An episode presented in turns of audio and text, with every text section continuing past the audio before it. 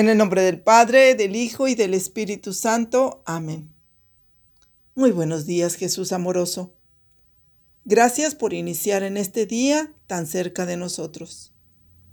Te pido tu favor, Señor, para no perderte de vista y nos muestres tu camino, para que nuestras obras tengan siempre en ti el principio y el fin. Amén.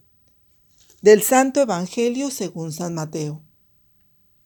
En aquel tiempo, los discípulos de Juan fueron a ver a Jesús y le preguntaron, ¿por qué tus discípulos no ayunan, mientras nosotros y los fariseos sí ayunamos?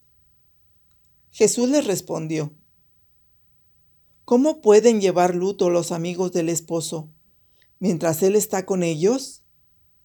Ya vendrán días en que les quitarán al esposo y entonces sí ayunarán.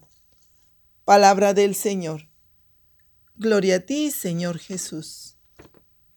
Hola, muy buenos días a todos. Soy Columba Calderón Maya de la familia misionera Verbundé y por gracia de Dios y con mucha alegría les transmito palabras de vida desde la comunidad de Monterrey, Nuevo León.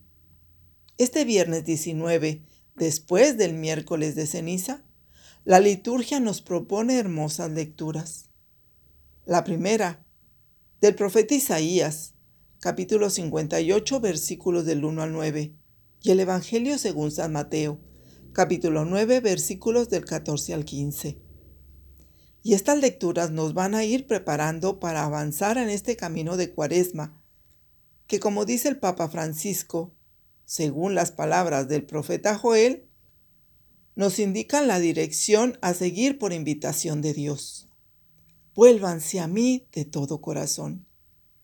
Y estas palabras, les confieso que desde el miércoles han resonado mucho en mi interior, dándome la alegría de reconocer cómo Dios nos está esperando, cómo Dios anhela nuestra presencia con ilusión y cómo espera vernos cara a cara.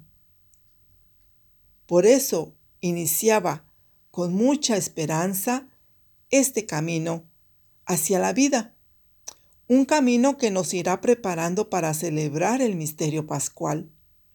Ese misterio de un amor tan real, tan concreto, tan verdadero, que nace del amor de Dios Padre hacia nosotros. Que como le escuchaba ayer al Padre Juan decir que es un camino que nos lleva de las cenizas a la gloria. Donde me toca, o mejor dicho, donde nos toca, como cristianos reconocer esa necesidad de corresponder al amor de Dios, esa necesidad de buscar en cada uno de nosotros más rasgos del Señor en esa conversión. Por eso agradecía el hecho de que el Señor nos ofrezca este tiempo favorable, este periodo de gracia para retomar, rectificar y afianzar sus caminos de fe, esperanza y amor. Porque si uno busca su propio camino estará muy lejos de Dios.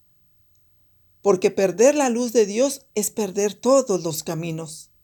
En cambio, al encontrarnos con el Señor, es encontrar el norte y el sentido de todo lo que hacemos para seguir al Señor.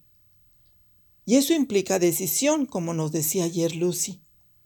Decisión de redirigir el corazón, de no mirarme a mí misma, de no centrarme en mi pecado, sino levantar la mirada y mirar a Dios para escucharle, que hoy nos habla del ayuno, donde el profeta Isaías nos narra el ayuno que a Dios Padre valora y reconoce.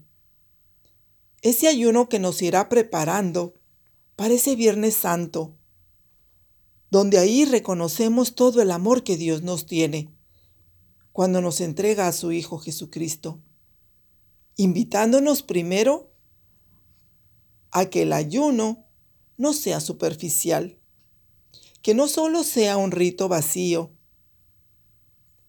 como dice el profeta, es que ayunan, sí, pero luego riñen y discuten para dar puñetazos sin piedad. Ese no es un ayuno que tenga que oír la voz de ustedes en el cielo. Ahora, déjame decirte lo que hay que hacer en de Dios. Ayuna, reconociendo tu necesidad de mí, tu vacío interior, que se reconoce sin el amor de su alma. Un ayuno que te ayude a reconocer lo que has perdido internamente. O mejor dicho, a quien has perdido.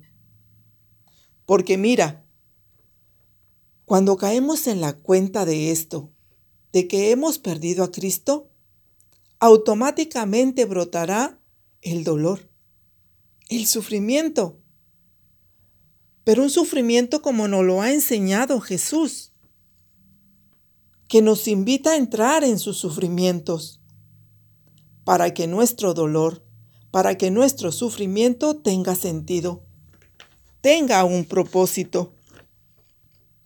Un ayuno donde intentemos penetrar en los sentimientos de Cristo para hacernos solidarios con Él, para que con Él podamos corregir las cosas con el prójimo. Que rompas las cadenas injustas y levantes los yugos opresores, que libres a los oprimidos y rompas todos los yugos, que compartas tu pan con el hambriento y abras tu casa al pobre sin techo, que vistas al desnudo y que no des la espalda a tu propio hermano. Reconocer que Jesucristo es nuestro constante punto de referencia para saber redirigir el corazón, que nos conduce en estos tiempos de gracia a darnos cuenta que nos hace más felices el dar que el recibir. Redirigir el corazón por el ayuno hacia la compasión, para poder apreciar la situación del necesitado. Sobre todo actualmente, en este contexto en el cual estamos viviendo donde todo parece tan frágil y tan incierto, en ver cómo el hermano está sufriendo, es estar atentos a Jesús, al novio, que cuando le buscamos no nos deja solos, que como a sus amigos nos da esa alegría para que nosotros seamos capaces de transmitir palabras de aliento, palabras de consuelo, que como dice San Pablo, Alégrense con los que están alegres y lloren con los que lloran. En una palabra, identificándonos con el otro, así como Dios se identifica con nosotros, diciéndote, aquí estoy, heme aquí, ¿qué es lo que necesitas? ¿Qué es lo que tienes que dejar en tu corazón para que me dejes espacio a mí?